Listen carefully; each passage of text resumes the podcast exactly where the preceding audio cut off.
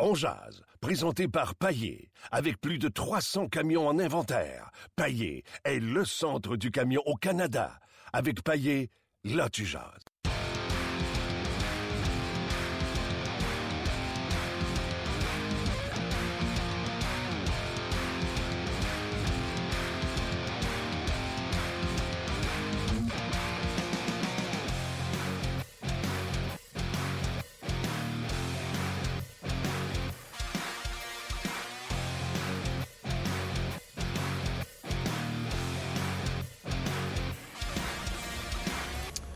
Bonjour et bienvenue à cette autre édition de On édition du 2 novembre 2016. Mon nom est Martin Lemay.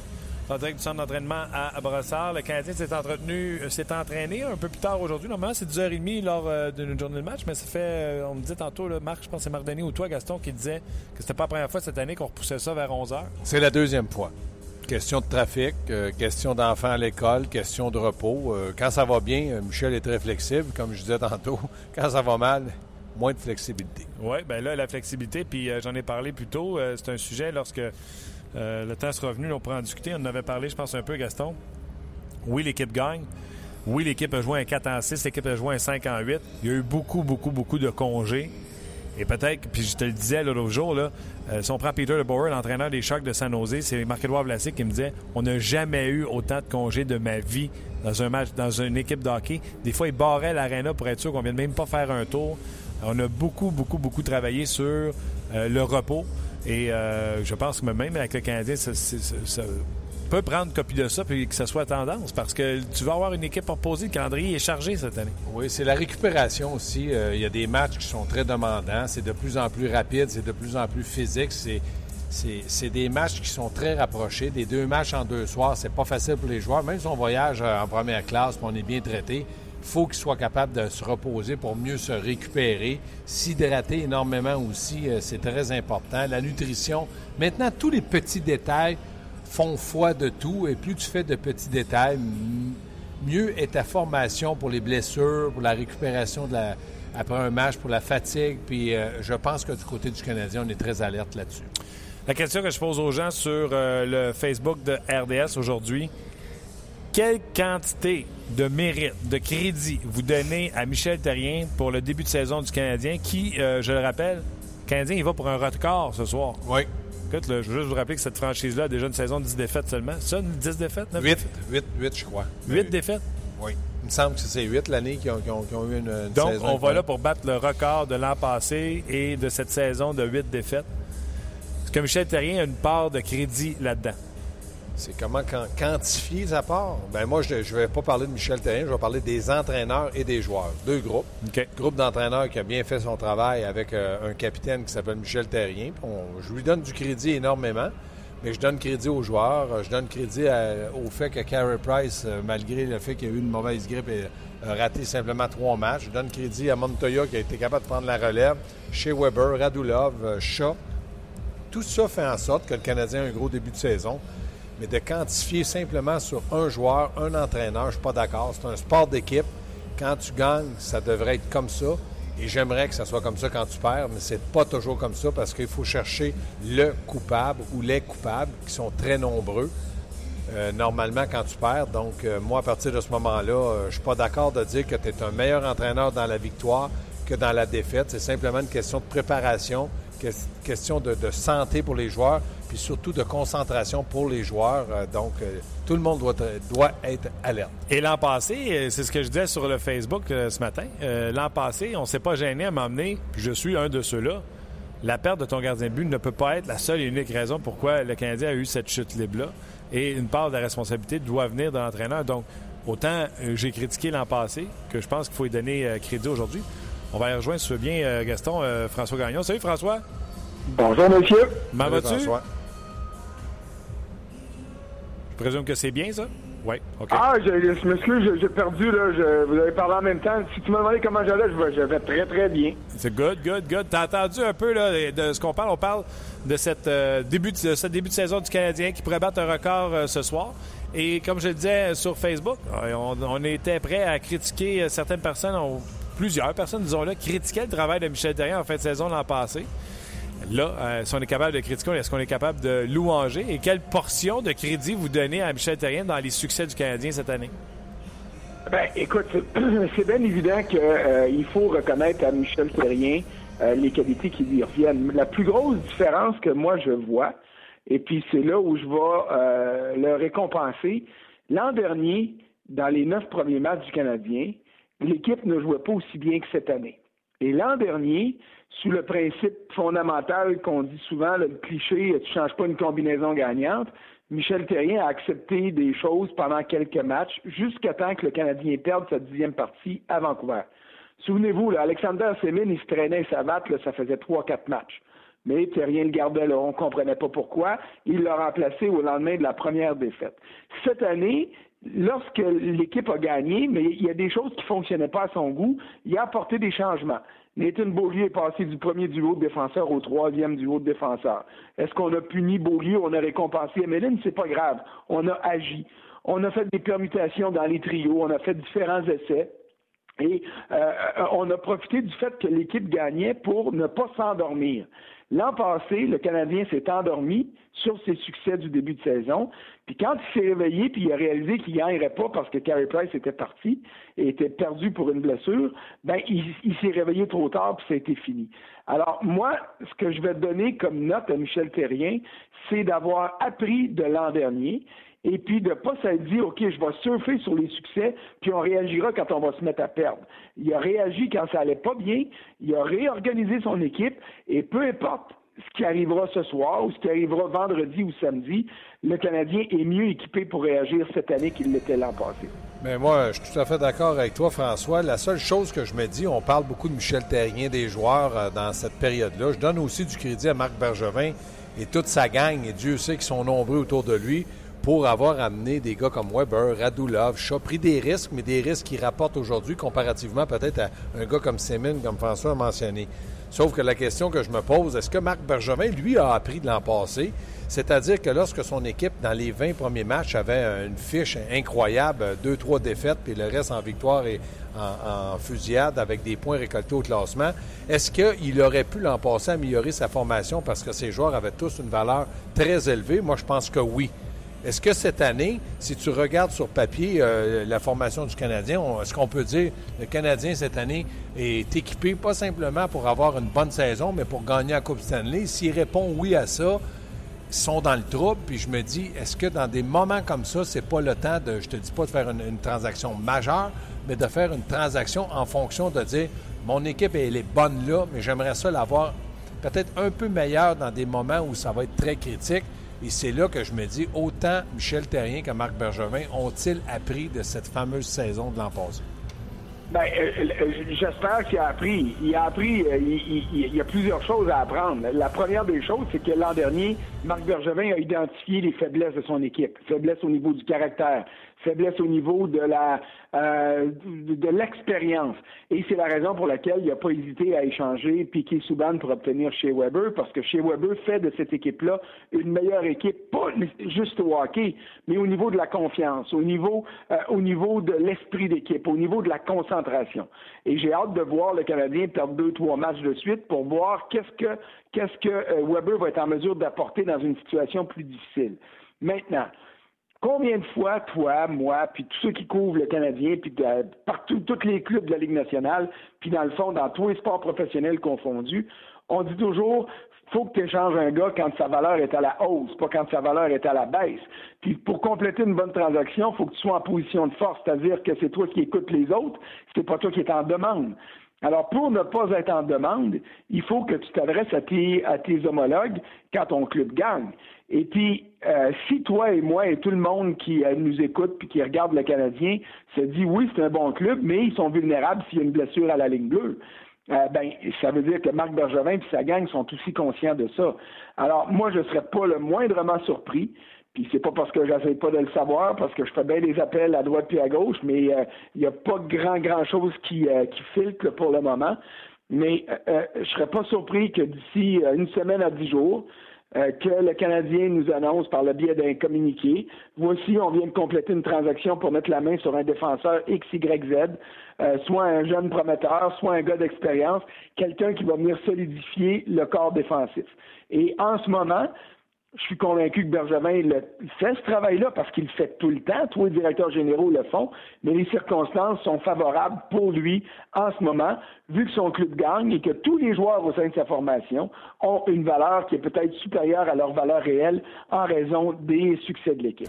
Moi, je pense, François, aussi, il ne faut pas oublier, moi, je suis d'accord avec toi, que moi, qui nous annonce euh, qu'il va arriver un vétéran de 33-34 ans, pour venir donner cette profondeur-là qui va rester avec le Canadien au lieu d'amener un Barberio qui peut aider Saint-Jean, qui ont grandement besoin d'aide pour devenir une concession dans la ligne américaine gagnante.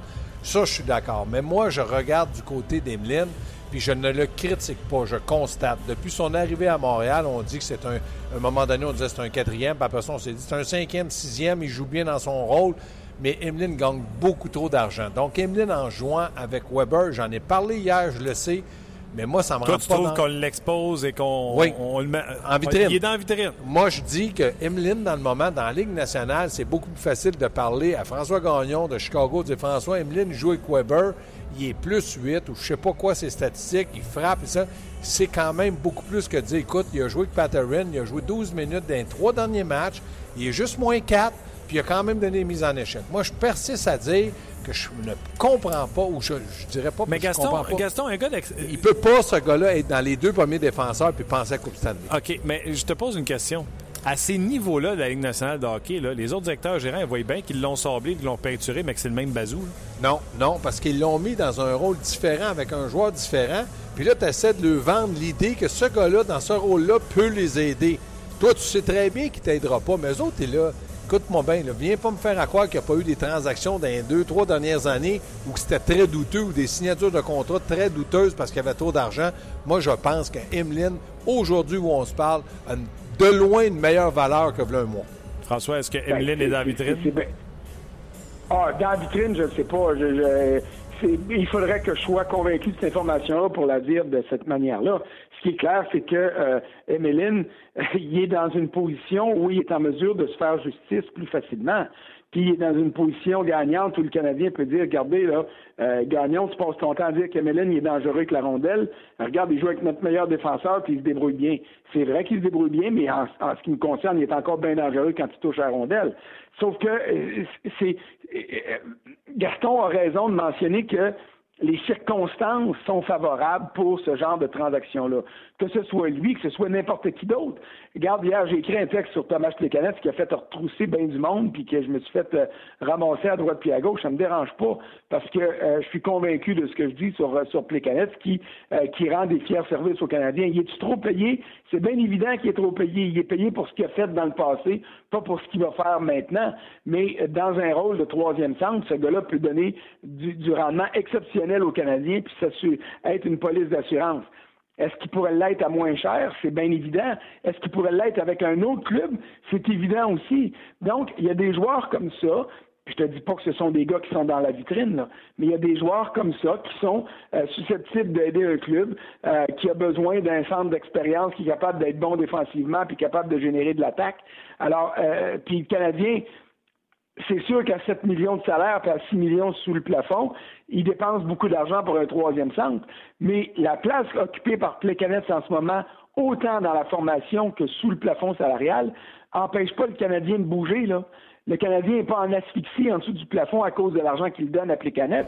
Il va le devenir l'an prochain ou dans deux ans peut-être, mais dans deux ans, il sera plus là. Alors, c'est pas le problème. Puis à ce que je sache, là, les 7 millions qui sont donnés à Plekanec, c'est pas toi, puis c'est pas moi, puis c'est pas le monde qui nous critique qui le paye. Là. Alors, euh, c'est pas vrai que ça leur fait mal dans leurs économies personnelles. Je suis pas d'accord. Le câble coûte cher. RDS, euh, ça coûte des bisous. Puis euh, euh, aller au Centre Bell, la bière et les hot dogs, ça coûte de l'argent. C'est comme ça qu'on paye les Canex. Es-tu en train de me dire que le Canadien serait pas au plafond? Pareil? Voyons donc. Puis es-tu en train de me dire que le prix des hot dogs serait moins élevé si euh, le centre, le troisième centre du Canadien coûtait 2 millions au lieu de 6? Non, on prendrait le 5 millions qui reste, on aurait un autre allié au lieu d'avoir euh, sais, Paul Byron serait à 4 comme il devrait être, puis ça serait. Tu comprends-tu? L'argent serait mieux investi. Mais là, François Gagnon, juste te dire, c'est toi qui as commencé à chercher le trouble en parlant de Plicanex. Je l'avais sur ma feuille, mais je ne l'avais pas mentionné encore. non, mais, c'était trop fin pour l'amener.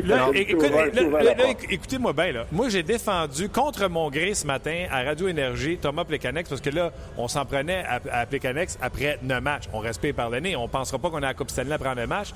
Bon, on ne plantera pas Plicanex non plus après 9 matchs. Par contre, François, si tu veux vraiment parler du salaire Plicanex, comme je le dis, là, j'aurais jamais fait ça si tu l'avais pas parlé. Il n'y a pas un troisième centre dans la Ligue nationale, pas un qui fait 5 millions. moi, Je, moi, je comprends, François, puis il reste que moi, en tout cas, personnellement, puis c'est une opinion strictement personnelle, une chose. Moi, je pense, je dis qu'il est dans la vitrine, Emeline, parce que je vois dans une situation que je ne l'ai jamais vue. Donc, moi, si je pense transaction, Emeline, pour moi, je le positionne là. Du côté de Plécanette, moi, je suis d'accord avec François.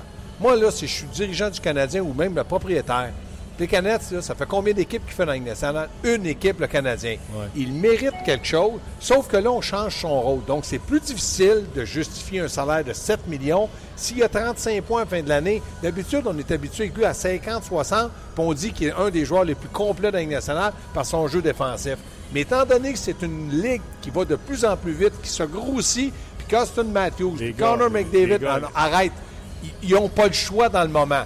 Enlève-les les canettes de là. Des harnais se cassent une jambe, ils sont dans la ah oui, mais ça, tu peux dire ça de toutes les équipes si tu casses la jambe de 2 pour 2 à Montréal, Non, à Montréal, tu n'as pas le droit de dire ça parce que tu faut que tu participes aux séries. Est-ce que tu imagines le Canadien hors des séries cette année? Impossible. Donc, dans le cas de Plécanettes, je me dis, ils ont pour le moment pas le choix. Puis dans le moment, je regarde jouer Austin Matthews contre Plécanettes. Moi, je savais pas qu'il n'était pas à Toronto, parce qu'il n'a pas fait des miracles contre lui. Il a bien joué, sauf que oui, son salaire est élevé, mais il faut vivre avec pour le moment, tu n'as pas le choix. François, je te laisse répondre. En plus, que j'ai dit qu'il n'y avait pas un joueur de troisième trio qui coûtait 5 millions. Ben, écoute, il y, a des joueurs de, troisième trio qui coûtent cher. Euh, peut-être pas 7 millions en salaire. Il faudrait regarder sa masse parce que le salaire, moi, il m'importe peu. C'est la ponction sous le plafond là, qui, pour moi, est importante. Mais au-delà de ça, là, quand le Canadien a donné la prolongation à, à euh, il était, David Bernet en arrachait, hein, on va en convenir. Euh, il n'était pas clair encore si euh, Galchenyuk allait devenir le gros joueur de centre que le Canadien recherche. D'ailleurs, honnêtement, est-ce qu'on peut répondre que euh, Galchenyuk est devenu ce gros joueur de centre numéro un là Non, pas encore. Honnêtement, il y a encore, il y a encore des, il y a encore des doutes dans l'esprit de plusieurs. Là. Alors, Plekanec, si jamais ça fonctionne pas avec Bernet ou Galchenyuk, euh, peut venir reprendre une forme de rôle au sein euh, euh, dans un mandat plus offensif, mais c'est sûr que ça ne le fera pas rajeunir de 10 ans. C'est sûr qu'il ne patinera pas aussi vite qu'il y a 5 ans. Puis c'est sûr qu'il faut vivre avec les conséquences de son âge, mais c'était une police d'assurance. C'est ça que je dis depuis le début. C'est ce que je disais l'an passé. Puis en plus, il n'y a plus de clause de non-échange associée à son contrat, ce qui fait que s'il devient un boulet financier ou que le Canadien euh, euh, reçoit un appel d'un club qui serait intéressé à, obtenir ses services, ben, il n'y a pas de permission à demander, puis il l'échange. Donc, pour moi, là, le gros drame autour du salaire puis du contrat de Plekanec est inexistant parce que le Canadien peut sortir de ça relativement facilement. OK. Moi, je peux-tu vous poser une question? là? Oubliez le salaire de Plekanec. Oubliez qu'il n'est pas capable de faire une passe sur le tape à Radulov, euh, que ses mises en jeu, il peut être bon là-dedans puis il roule à 30% Je vais vous poser une question, les gars. François, tu étais à Toronto, tu as regardé la Coupe du Monde? Oui. Tu vois-tu le même Plekanec engagé dans la Coupe du Monde que tu vois présentement à Montréal? Euh, je vais te dire une chose, le meilleur match que Plekanec a joué à la Coupe du Monde, c'est le match contre la Russie. À, pas la Russie, c'était à Pittsburgh. C'était contre qui? On joue contre les États-Unis, je pense. Ouais. Euh, après ça, à la Coupe du Monde, l'équipe tchèque au grand complet m'a déçu énormément. Et Plekanec m'a déçu aussi. Puis attention, là, euh, euh, je vais, je vais t'inviter à réécouter ce qu'on a dit ensemble dans les deux depuis le début de la saison. Euh, je défends, je vais défendre Plekanec dans le changement de rôle qui été demandé mais je l'ai dit, il m'en donne pas assez comme joueur jusqu'à maintenant. Il peut pas devenir complaisant puis se dire bon ben moi je deviens strictement défensif. Et c'est ce que Michel Terrien m'a dit. Il a dit oui, je suis content de son apport euh, défensif parce que c'est un des joueurs les plus responsables de la Ligue nationale. puis ça, faites le tour de la Ligue, puis vous allez l'entendre de tous les coachs du circuit. Mais en même temps, il ne faut pas qu'il s'endorme offensivement. Il faut qu'il y ait des, une production qui est supérieure aux trois passes qu'il affiche après le match. Il y a eu des occasions, il n'en a pas profité. Euh, tu as dit tantôt pas capable de faire une passe sur le tape par Radulov, je m'excuse. Il est capable encore de faire une passe sur le tape. Le problème, c'est que quand il reçoit une passe sur le tape, on dirait que depuis le début de l'année, il, euh, il, trouve un moyen de rater ses occasions au lieu d'en profiter. Mais pour le reste, il va falloir que ça vienne. Parce que, euh, oui, euh, je suis prêt à défendre Plekanec, mais je veux pas voir un Plekanec complaisant. Et euh, c'est un peu ça qu'on a vu dans les neuf premiers matchs. Et je m'attends à davantage de sa part. T'as-tu vu, Gaston? Le mot Plekanec pour François, c'est comme la corde dans le dos d'une poupée. Tu tires là-dessus, puis c'est parti. Non, mais je, le comprends. moi, moi, moi, mon opinion à moi, là, je dis changez-les Plekanec. Mais ramenez-moi un centre. Parce que là, si vous me dites demain matin, Canadien a changé Plekanec, j'ai Galchenyuk, premier joueur de centre, j'ai Dernay, j'ai Torrey Mitchell, puis j'ai ramené ou j'ai fait graduer euh, Udon comme quatrième centre. ou McCarron. Flynn, euh. ben, je, me, dis une chose, vous venez de reculer pour faire un bout dans, les séries éliminatoires. Parce que moi, pour moi, les canettes, comme François l'a dit, demain matin, là, Galchenyuk, je suis pas convaincu, je l'ai déjà dit ça aussi, que c'est un premier joueur de centre dominant. Et si je me, fie à ce que Desharnais donne, des fois, il est, par séquence. Ça va bien, ça va mal. Je dis à Plekanec, écoute, mon gars, j'étais bien content que tu joues contre Austin Matthews, Connor McDavid, puis on t'a défendu, mais là, tu vas m'en donner un peu plus offensivement. Je suis dans la merde avec mes joueurs de centre. Donc, réagis. Et ça, c'est normal. Au salaire qu'on le paye, que Michel dise oui, il va bien dans, le moment, l'équipe gagne et il fait son travail. Mais je suis persuadé que si Michel avait, si Benjamin disait à Michel, les canettes, Michel, cette année, 25 points. Il aurait dit un, instant, là. Pas dans le rôle que je lui donne et le temps de glace que je lui donne. Et je suis d'accord avec François, il a raté les occasions. Pensez-vous qu'il a fait exprès de dire, bon, ben là, il y a la jambière, je lance là? Non, il a essayé de marquer, ça marche pas mais il va falloir qu'ils produisent, ça, c'est sûr. Tu l'as vu ce matin, euh, puis François, on te met au parfum, là, ce matin, un des premiers joueurs, le deuxième d'ailleurs, sur la patinoire, c'était Thomas Plekanec. Ça fait 12 ans que c'est de même. Oui, mais là, il est allé travailler près du filet avec euh, ah un entraîneur qui lui envoyait des rondelles sur le côté du filet, puis lui tentait de revenir devant le filet. Plekanec, c'est un bon pro, c'est un bon professionnel. d'accord, mais vous êtes d'accord, les gars. Plekanec, quand que ça marche pas offensivement, c'est parce qu'il joue en périphérie. Plekanec, ça a eu du succès avec euh, Kovalev, avec Costin à l'époque. Il allait au filet, c'est ça qui travaillait ce matin, c'est de rentrer au filet. Il n'y a pas le choix. S'il veut marquer, il faut qu'il aille dans ces endroits-là. Moi, tout ce que je vais donner la parole à François, tout ce que je trouve dommage pour Plekanec, c'est qu'aucune fois dans sa carrière, il est arrivé à Montréal et il a dit je suis le centre numéro 2 parce que j'ai un gars de 6 pieds 4 devant moi qui va prendre la responsabilité de l'offensive. Puis moi, je vais le seconder comme un bon lieutenant. Ouais, attends une c'est pas de sa faute. Qu'il prenne ses responsabilités à lui. Non, non, non, non, non, non, là, là, tu vas trop loin. François? Ben, euh, Gaston a raison, là. Il est devenu joueur de centre numéro un du Canadien après le départ de Koivu en 2008-2009. Puis quand Koivu était ici, il y a bien du monde à la fin de sa carrière qui disait ben c'est pas un vrai centre numéro un. Ah Écoute, là, depuis Vincent D'Anfous, le Canadien a-tu un centre numéro un? Honnêtement, là. Non. Après ça, ça a été Desharnais. Tout le monde euh, l'a lynché sa place publique quand ça fonctionnait pas. Puis le Canadien était là par défaut. Galchenyuk, on voulait l'avoir là parce qu'il avait du talent, puis c'était un troisième choix euh, de euh, overall. Je veux bien, mais il n'a pas prouvé encore, là. On n'a pas eu de Ryan Getzlaff, on n'en a pas, on n'est pas sur le bord de n'avoir un. Puis le gros du drame, c'est qu'il n'y a personne qui se développe, là il y a des centres de troisième, deux, trois, quatrième trio qui se développent parce que McCarron, peut-être un jour, va être un centre de, deuxième, quoique moi, je l'aime mieux à l'aile, mais ça, euh, j'ai le droit d'avoir mes préférences, là, puis euh, c'est pas moi qui mène chez le Canadien. Alors, euh, écoute, là, un gars qui a hérité de cette job-là par défaut, qui a eu une saison de 70 points, qui depuis 10 ans a juste eu une saison en bas de 50 points, parce que la saison de 43 points dans la saison écourtée, là, de 33 points la saison écourtée, il y en aurait donné presque 60 euh, sur une vraie saison. Un gars qui se plaint jamais, un gars qui rate pas de match, il en a raté 10 dans les 10 dernières années, c'est quand même pas euh, la fin du monde. Là. Alors, un gars qui est fiable en tout temps, je n'arrive pas à concevoir pourquoi qu'on sorte le marteau pour y taper sa noix à chaque fois qu'il y a quelque chose qui marche pas du côté de Non, je donne pas de marteau. Écoute, euh, c'est le fun, on s'amuse, on jase. Mais je donne pas un coup de marteau sur la caboche. Je vous ai dit, je l'ai défendu un matin. Sauf que je suis pas un câble. Ouais, ben, relais une coupe des 800 commentaires qui sont associés à mon texte d'hier. T'es fait ramasser? Euh, et quand c'est pas lui, c'est moi. Mais ça me dérange pas. J'ai passé l'été à me faire dire que je connaissais rien au hockey parce que je disais que Weber était meilleur que Souban. Ben, François, François, sur notre page. Il y a beaucoup de commentaires. Puis je vais, je vais t'avouer que les gens sont vraiment d'accord avec toi depuis le début de l'intervention. Non, ils connaissent rien, eux autres, de à François. Mais, François, le matin, ça paraît. Comme là, le matin, je le sens, il était un peu agressif. Sais-tu quoi, François? Va t'acheter un bon Coke. Ah, c'est déjà fait, j'en ai plusieurs. Non, mais, mais, François, face à part d'être critiqué, mais il faut, faut être capable de reconnaître. Moi, comme je dis, moi, pour les canettes, je veux bien sortir de Montréal. Je veux bien sortir tout le monde de Montréal.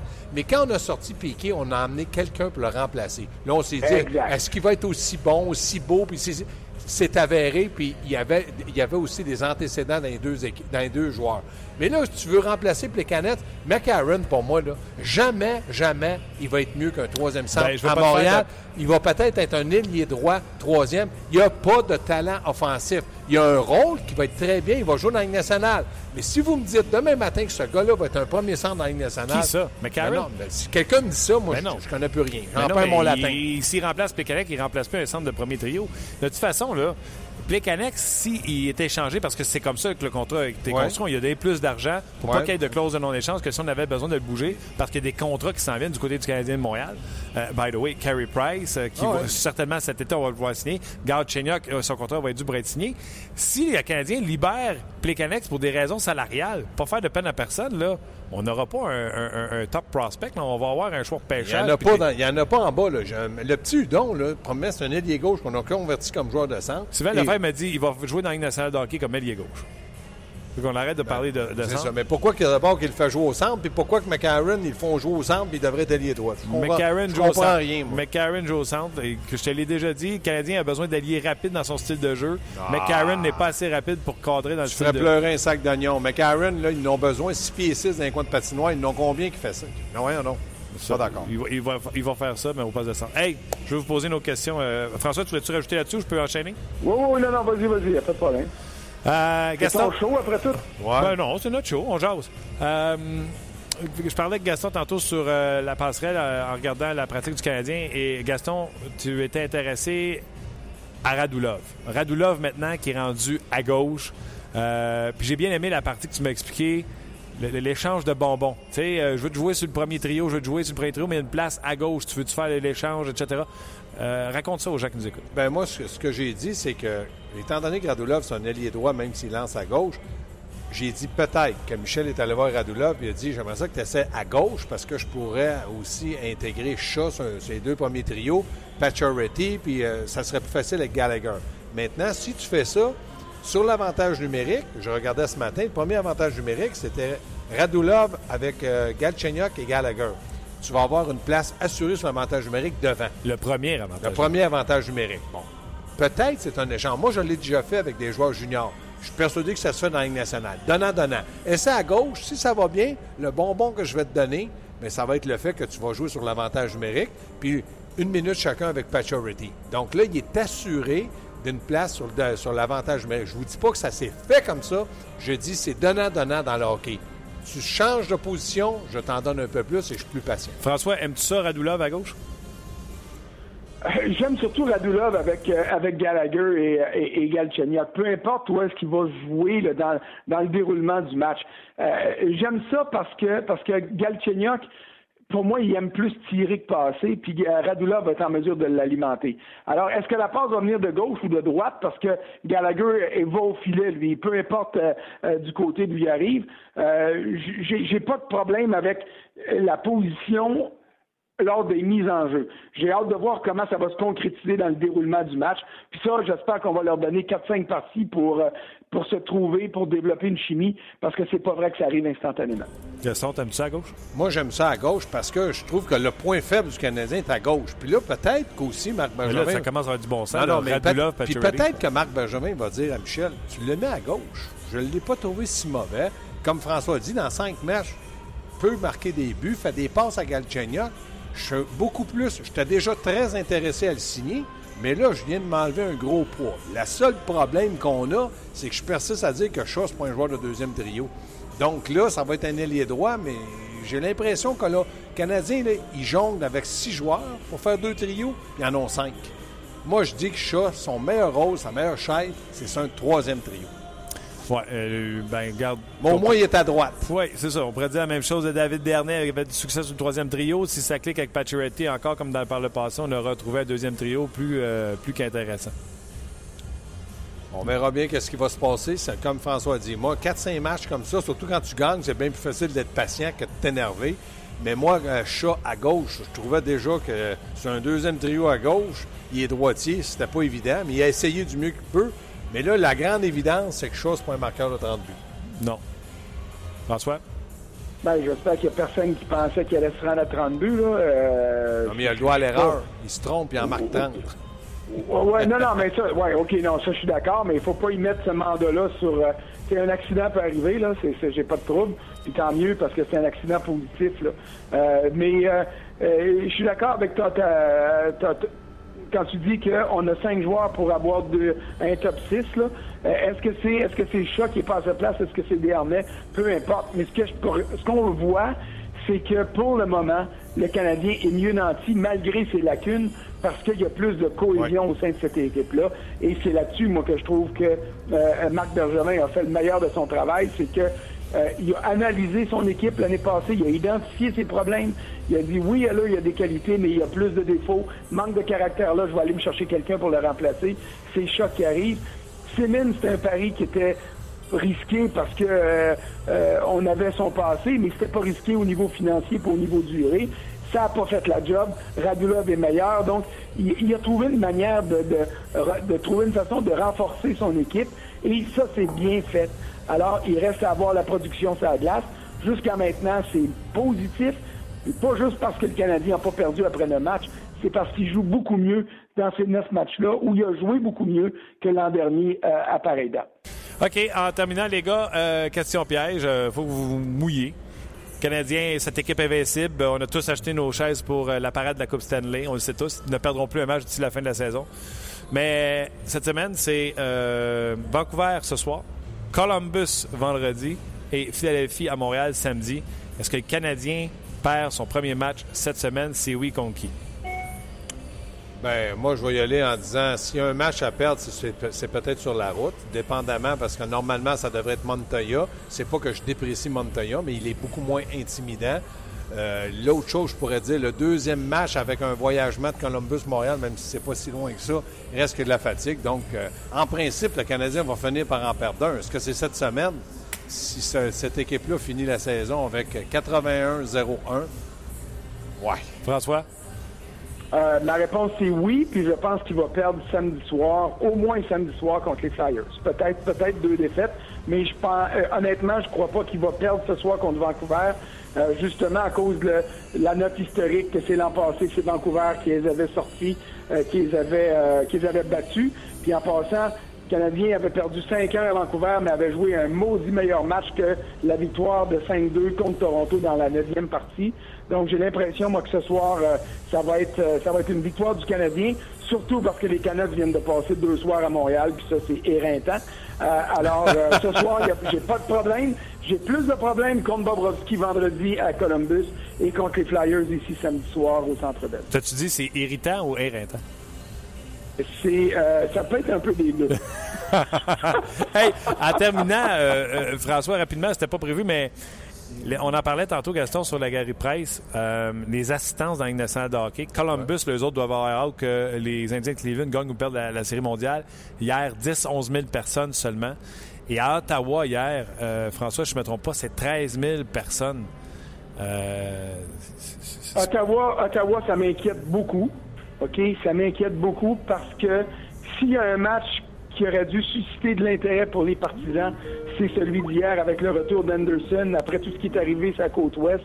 Euh, les sénateurs qui jouent devant euh, des gradins euh, dégarnis hier, ils ont la même chose lors du match, premier match de la saison, ah avec les Maple Leafs qui étaient là, Austin Matthews qui fait son entrée dans la Ligue nationale, c'était pas plein.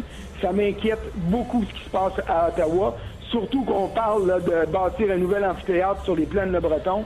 Si le monde se dit on va attendre un 4-5 ans pour retourner voir les sénateurs, ça va replacer cette équipe-là dans un marasme financier parce que c'est pas vrai que les sénateurs sont solides au niveau financier. C'est euh, un club qui a besoin de ses partisans au quotidien. les gens qui achètent des billets, qui n'ont pas de billets de saison, puis qui ils viennent garnir les gradins, là, c'est essentiel pour la survie des sénateurs et ça m'inquiète beaucoup. Ah, c'est incroyable. Moi aussi, je trouvais ça aberrant. Alors, euh, Gaston, considère-toi comme euh, salué. Oui, aucun problème. Puis, euh, tu n'avais pas une question pour moi? De... Oh, il y a un auditeur. regarde, reste là, François. Il y a, quelqu'un sur le fil Twitter qui dit, tu sais, Gaston qui parle beaucoup de, un top 5, un top 6. Demande donc à Gaston, c'est euh, Jérémy qui demande ça. Demande à Gaston si Richard Panic, c'est un joueur de premier trio. OK, il joue avec qui dans le moment, Richard Panic? Sans paniquer, Dis-moi les noms avec qui il joue. Richard Panic. Hey, fonce pas après moi, c'est Jérémy. Réponds à ma question. il joue pour les Blackhawks de Chicago. avec qui? Et il joue euh, sur le premier trio avec Jonathan Taze. OK. Euh, Marianne a ça quand il n'est pas blessé. Exactement. Donc, ça l'aide énormément. Est-ce que maintenant, quand tu as un joueur aussi dominant sur un premier trio et même un deuxième joueur aussi dominant sur un, premier trio, est-ce que tu as vraiment besoin d'un autre dominant? Non. À Montréal, est-ce que Galchenyuk est un joueur aussi dominant que Taves? Est-ce que Pacioretty l'est? Non. Ce sont des excellents joueurs. Mais Taves, c'est dans la crème de la Ligue nationale, puis ah, ça, il est encore très, très bon. Trouves-tu que ça en est bien sorti, euh, François? Tu venir en aide à Gaston? Vas-y, François, aide-moi quand Andrew Shaw joue à Chicago, là, il joue souvent avec Jonathan Taves aussi. Là. Ça fait pas de lui un gars de premier trio nécessairement. Là. Mais attention, Gaston pensait qu'elle allait scorer 30 buts. Non, j'ai dit si. j'ai dit Shaw marque 30 buts. Non, mais c'est bon. C'est beau, François. Hey, oublie pas ce soir, François, très décevant, pas dans le champ. Ah ben là, regarde, euh, c'est des choses qui arrivent, mais regarde, on, va s'en prendre, c'est sûr. OK. on va regarder ça à la Série mondiale, le match numéro 7. Un gros merci, François. Salut, François. Salut. Bye. Et euh, ben Gaston, toi aussi, salut, grosse journée pour toi. Entre deux matchs à 16h, tu seras là. 5 à 7. 5 à 7, on va se croiser là tout à l'heure. Je vais être là également. Et euh, hockey 360, tu vas être là tout seul. Parfait. Ben, pas tout seul, avec Marc Labrec, euh, bien sûr. Puis mon ami Benoît. Et ton ami Benoît. Gros merci euh, encore une fois, Gaston. Bye. Bye bye. on va parler dans quelques instants avec Éric Bélanger. On va pas dans quelques instants, y parle là. On peut pas, pas, pas prendre une pause, rien. C'est là, là. Éric Bélanger, salut. Salut Martin. Ben, ça va? Ça va bien, toi? Yes. Eric, euh, première question. Euh, tu connais, toi, Michel Therrien? Oui. On l'a critiqué un peu pour euh, les contre-performances en fin de saison l'an passé. Combien de crédits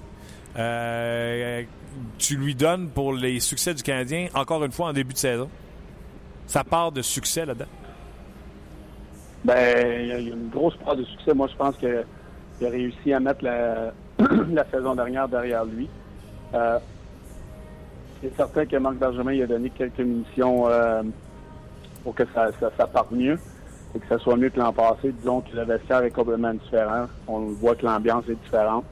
Euh, même si le Canadien avait connu un départ de 9-0 l'année passée, on en parlait et on disait qu'on avait hâte de voir la première tempête c'est la même chose cette année. Mais qu'il y a une tempête, j'ai hâte de voir comment on va s'en sortir. Mais il y a beaucoup de crédit qui lui revient. Michel est bien préparé. Il a bien préparé son équipe. Les gars ont, acheté le système de jeu. Présentement, je veux dire, c'est quand tu gagnes et tu as, confiance, la confiance est au maximum pour le Canadien. Je pense pas qu'il y a grand-chose euh, que tu peux faire de différent comme coach. Tu amènes des, des essaies d'améliorer ton équipe. Moi, je pense que c'est dans des situations même que tu peux être encore plus dur avec tes joueurs si tu n'es pas satisfait, parce que le message passe toujours mieux euh, quand tu es dans une formule gagnante. Quand les gars perdent, ils entendent l'entraîneur tout le temps sur leur dos, ça passe pas. Donc, euh, s'il y a des messages à passer, il peut les passer présentement, c'est certain que ça va être mieux reçu par les joueurs. Puis ça lui donne toutes les armes nécessaires pour, euh, pour justement passer ces messages et, s'il y a des ajustements à faire et les faire d'une façon plus constante dans, une, situation gagnante que perdante. Les dirigeants nous disent souvent ça. Hein? Quand ça va bien, c'est là qu'il faut que tu aies de l'enseignement, c'est là qu'il faut que tu sois plus dur quand ça va mal, les gars en ont déjà assez plein dans leur, euh, dans leur assiette, pas besoin d'en rajouter. faut que tu encourages. Ça fonctionne, cette, euh, avec ce que tu nous dis, là, ça fonctionne, cette euh, théorie-là? Ben oui, parce que je l'ai fait moi-même dans mon coaching et puis je peux te dire que ça marche. Moi, je suis toujours, toujours plus tough lorsqu'on a une après une victoire ou après deux victoires, les pratiques d'après sont mieux d'être préparés et sont mieux de pas être trop lousses parce qu'ils vont le savoir. oui, ça va arriver de temps en temps d'avoir des, des entraînements punitifs lorsque ça va mal euh, une, séquence de match. Tu n'as pas le choix. Tu passes toujours à travers ça. À toutes les années, j'ai passé à travers ça.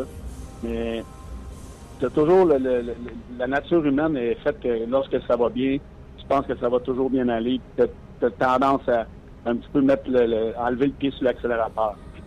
donc, comme coach dans une série de victoires comme le Canadien est présentement, euh, quand tu es coach, il faut vraiment que tu, gardes le pied à fond et que tu sois encore plus tard avec tes joueurs pour pas que pour pas qu'ils lâchent ce sentiment-là. Puis tu veux jamais sortir d'une série victorieuse. Puis c'est ce que Michel Perrin fait sûrement avec son équipe. Parce que moi, je l'ai fait avec mon équipe d'hockey dernièrement, puis ça a marché. Le dernier match, ils sont venus avec une grosse victoire. Puis là, mais j'ai des pratiques cette semaine, puis c'est sûr qu'ils ont besoin d'être attelés puis être, focus pour les pratiques. OK, mais euh, justement, euh, tu devançais un peu ma prochaine question. Le danger qui guette une équipe qui connaît du succès comme ça, c'est de s'asseoir sur ses lauriers et à un moment donné, ça devient naturel, on dirait, ça devient une évidence même. Euh, normalement, le premier match que tu perds, c'est pas parce que tu as bien joué puis tu as perdu. Normalement, c'est parce que tu t'es pas présenté.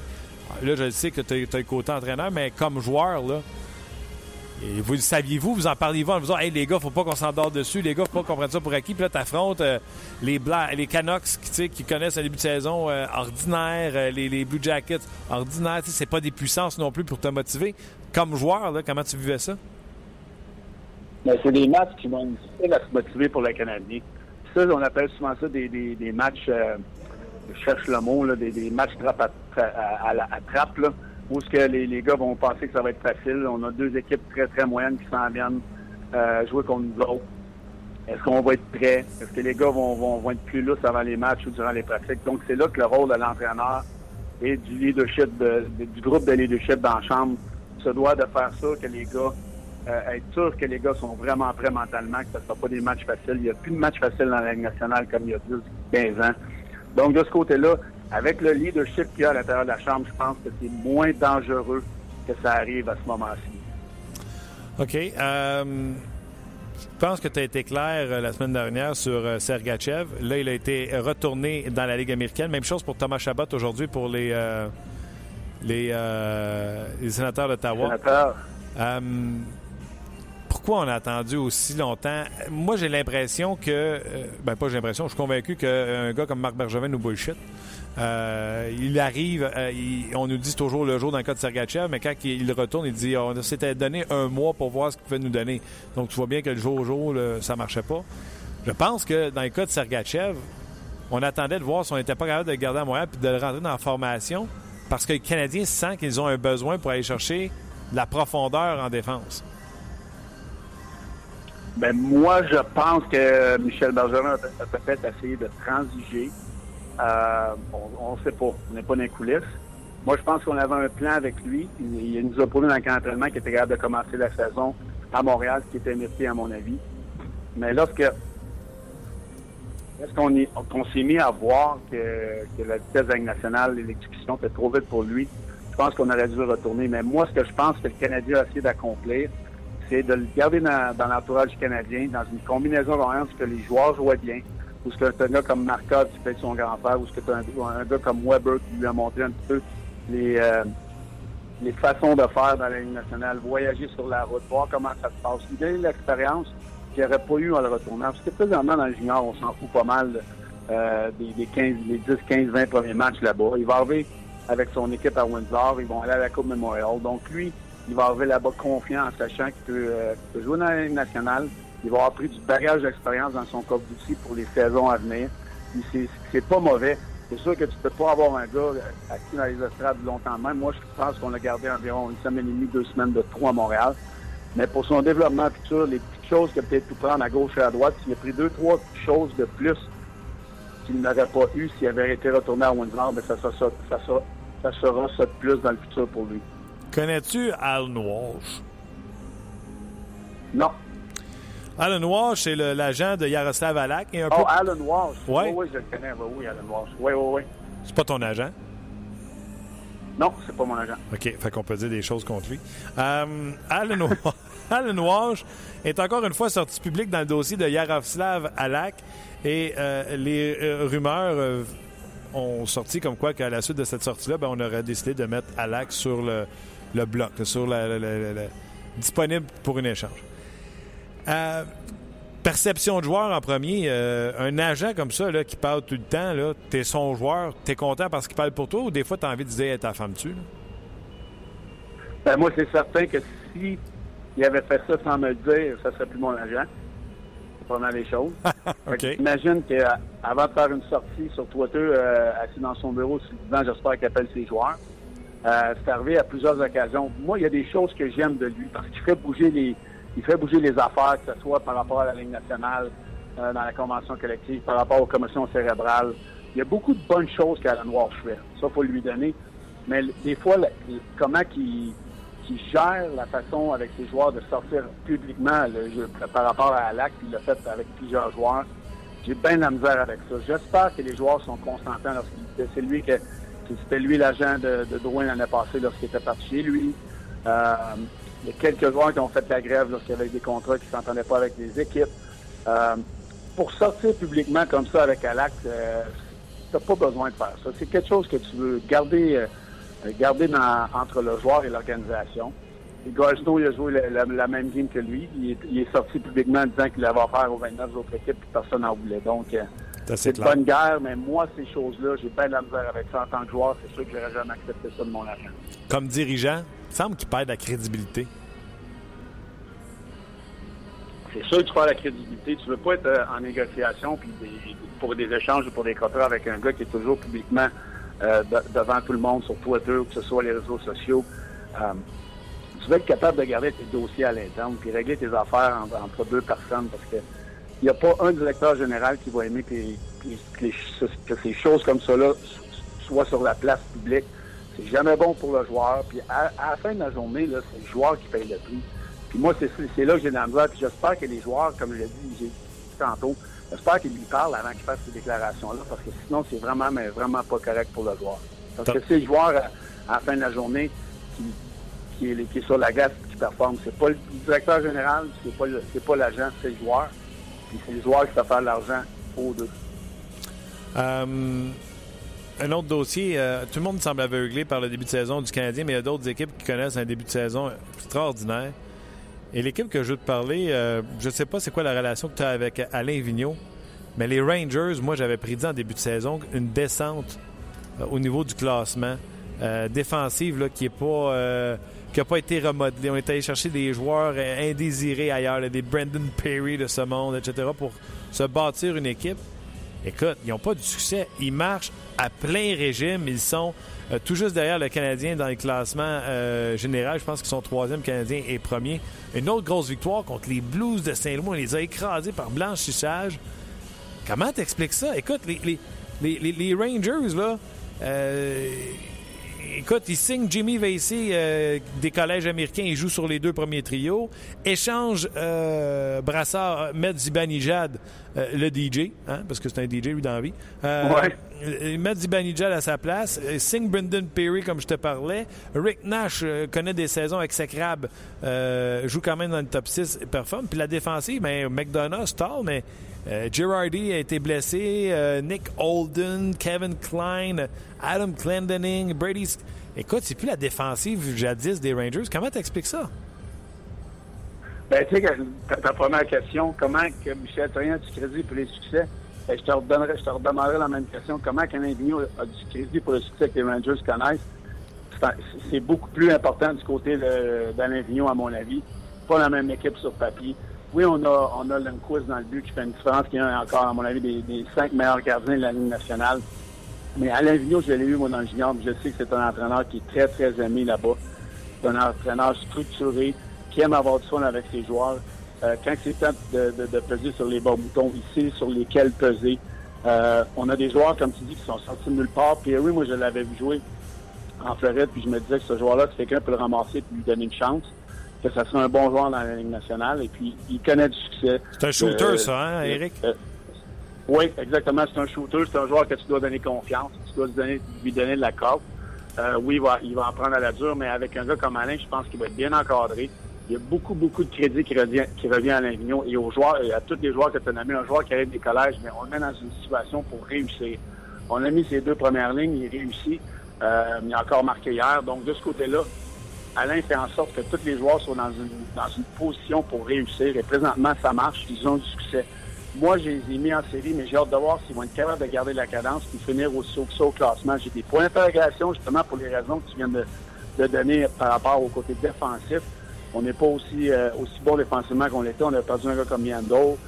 Boyle était là. Donc, de ce côté-là, on a d'autres joueurs qui doivent prendre la relève. Et mon point d'interrogation, c'est de savoir si on est capable d'être aussi bon longtemps pour le reste de la saison. Ben, je veux pas que tu t'en fasses. Toi, tu vas être capable d'être aussi bon pour le restant de la saison. tu es toujours parmi nos meilleurs. Eric, un gros merci.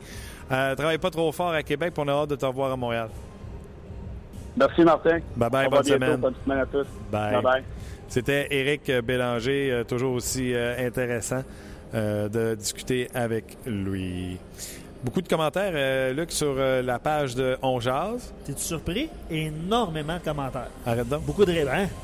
J'ai dit beaucoup, mais beaucoup. je pense... Ah oui? Oh, oui, beaucoup de réactions, évidemment, à la suite de la conversation que vous avez eue avec François Gaston. Je lis le commentaire de Maxime en attendant Mark Griffin. un, bon, un bon coach passe, passe par une bonne équipe. Plus il a d'outils dans son coffre, plus il aura de succès. Regardez Babcock à Toronto, est-ce qu'il est, devenu un mauvais coach pour autant? Je te pose la question. En tout cas, tu veux connaître un bon coach ou un coach qui a du succès, pointe-moi son gardien de but, je vais te dire si euh, le coach a du succès. Euh, on vient de parler de deux coachs. Hein. On va te donner leur gardien de but, c'est Price et Longvis. Ouais. Ben, c'est d'ailleurs, là, Martin Lemay est nommé directeur gérant demain matin d'une équipe de hockey. Félicitations. Donne-moi n'importe quelle équipe là, euh, qui ne font pas les séries dans les dernières années. Ça prend un gardien de but golden. Golden. C'est la différence. Moi, là, je suis nommé à la fin de la saison cette année. Là, ben Bishop est ma priorité. Il me coûte rien. Marc-André Fleury va me coûter quelque chose. Euh, sinon, je me retourne vers Marc-André Fleury. Oui, tu vas donner à un jeune joueur. Ça te prend ce gardien de but-là qui répare les erreurs des joueurs devant lui. Et sais-tu quoi?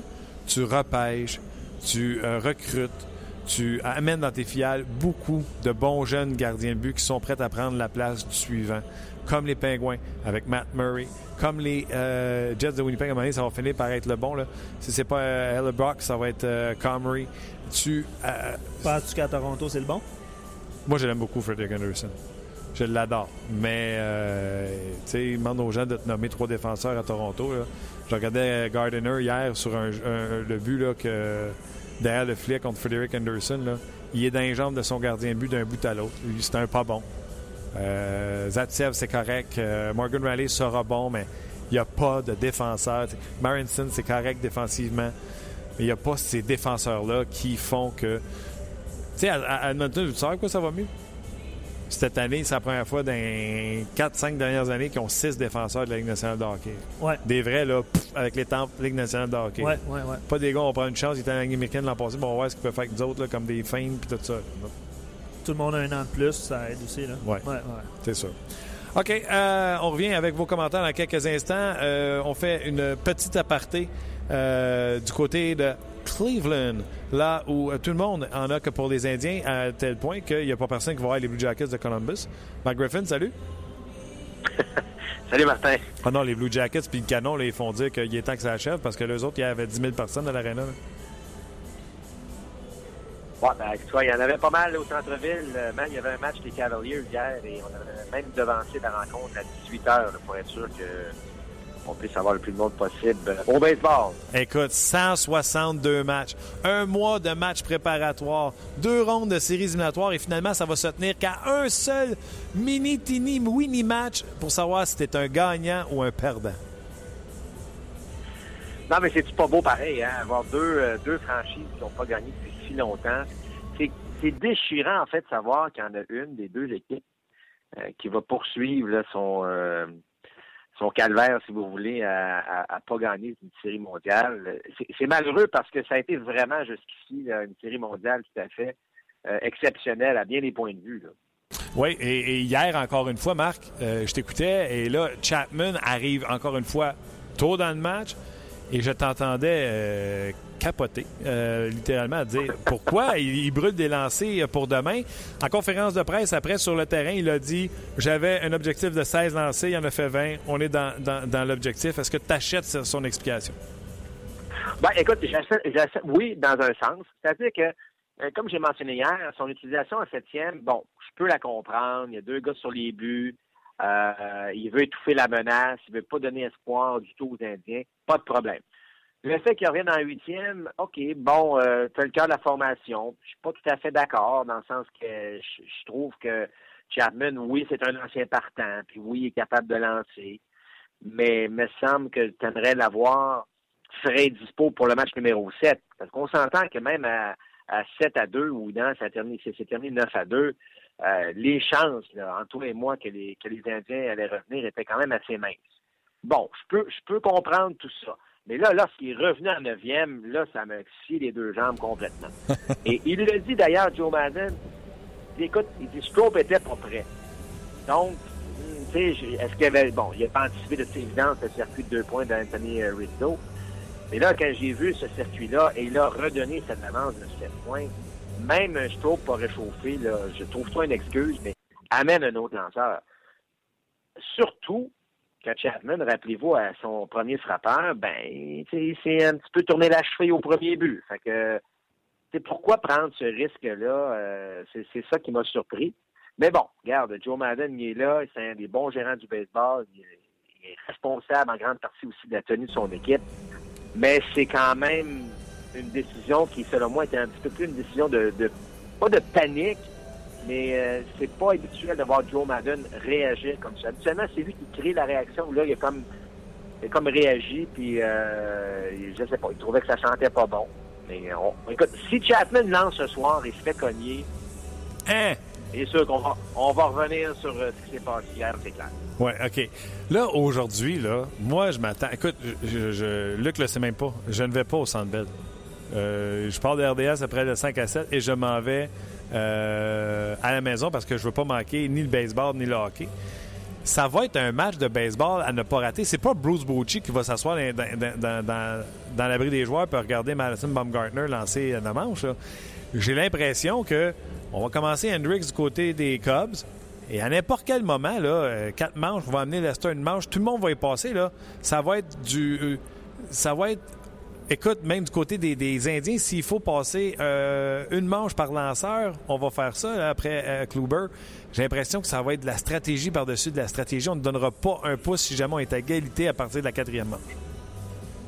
Il n'y a plus aucune règle qui va compter. C'est-à-dire que, comme tu l'as mentionné, tout le monde est disponible je dirais à la limite, même probablement Arietta va dire à son euh, Madden, regarde, je suis prêt à lancer une banque. c'est sûr, ça c'est évident.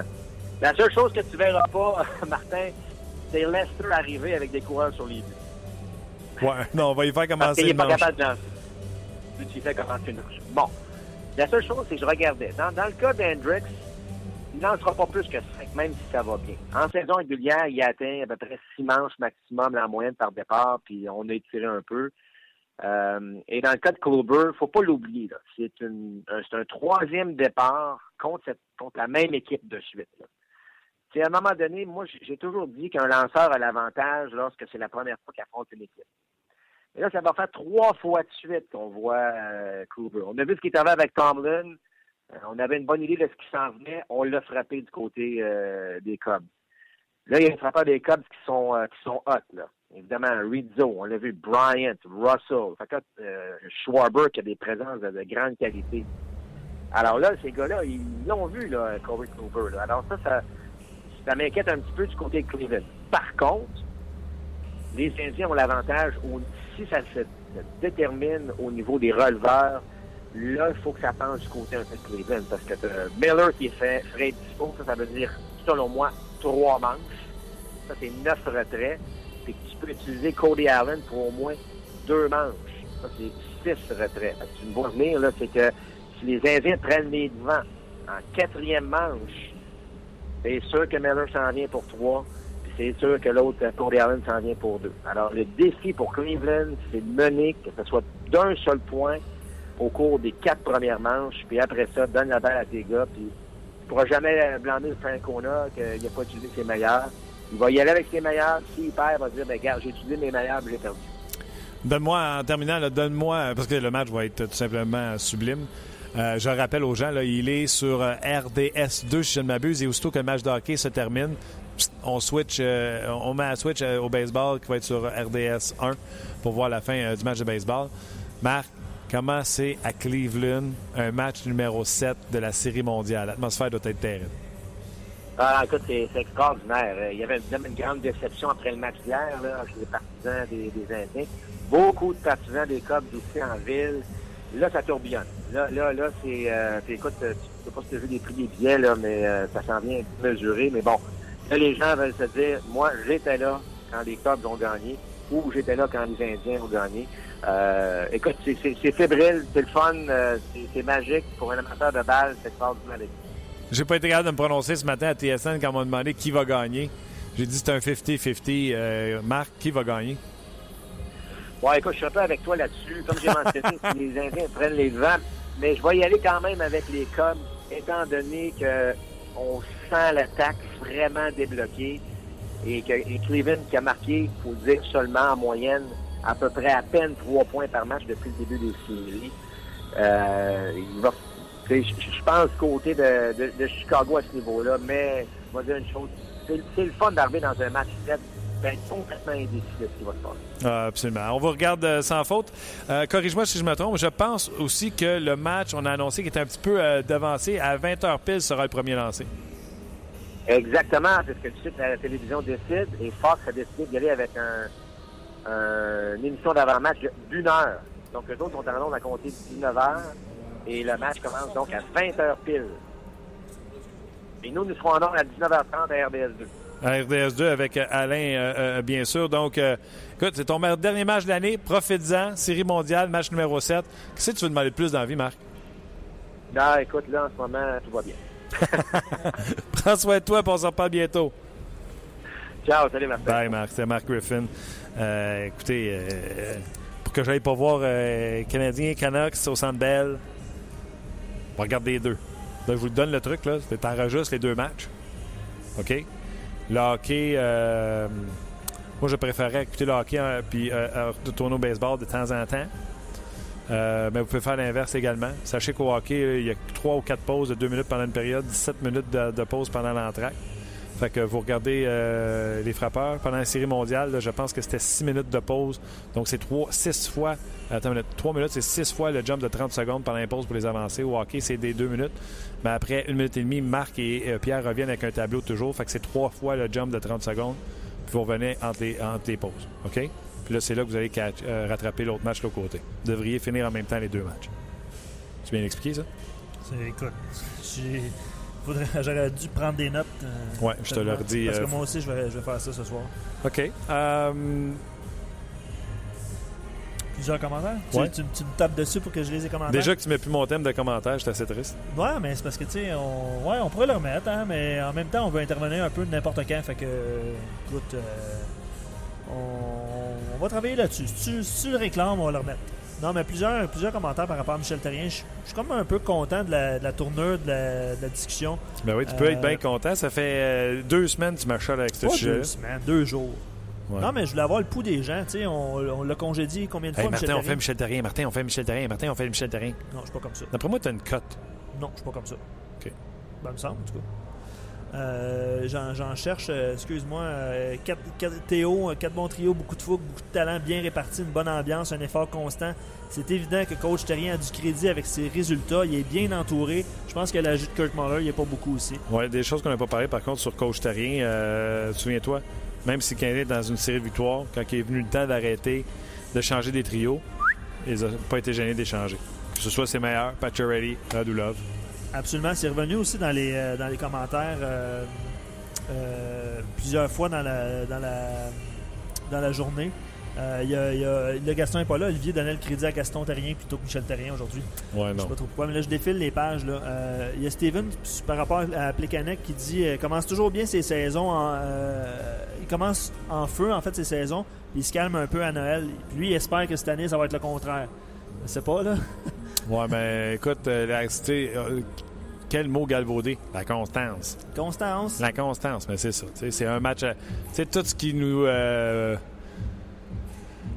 ils disent toujours là, euh, un match à la fois, euh, on regarde pas trop en avant, l'important c'est la constance. Euh, toutes ces affaires-là, ben, c'est dans ça que le Canadien est présentement là, pour. si jamais ils ont une série de défaites, c'est ça quoi? Une, période à la fois, une présence à la fois. Tu comprends? Oui, oui, en, plein ça. Puis il y a P.O. Lapierre qui rajoute depuis que Terrien est là, une seule fois, ils ont manqué les séries. C'était l'année passée avec la perte évidemment de plusieurs joueurs clés. dans le fond, c'est une combinaison de plein d'affaires que, que PO dit, puis il dit il croit en lui pour réussir, il a, il a les outils pour s'en servir, d'où la modification de ses trios, tout ça. Euh, je pense que plusieurs excellents Il n'y a pas, un coffre à outils rempli, on se comprend. C'est encore euh, Andrew Shaw qui est sa deuxième, David Desharnais. Euh, mais tu sais, défensivement, je pense que le Canadien n'a rien envie à personne dans la nationale Exactement. Plusieurs excellents commentaires. J'essaie de, j'ai de répondre par écrit le plus possible aussi. Là. merci beaucoup d'avoir été là aujourd'hui.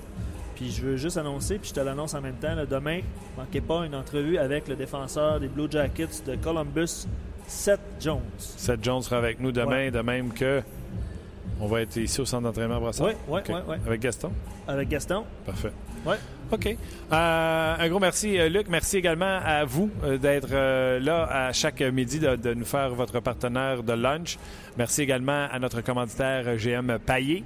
Et on se revoit demain pour une autre émission de On Peut-être après un record du Canadien qui l'emportera face aux Canucks de Vancouver. Ne sait-on jamais. Bye-bye. À demain. On vous a été présenté par Paillé. Avec plus de 300 camions en inventaire, Paillé est le centre du camion au Canada. Avec Paillé, là tu jases.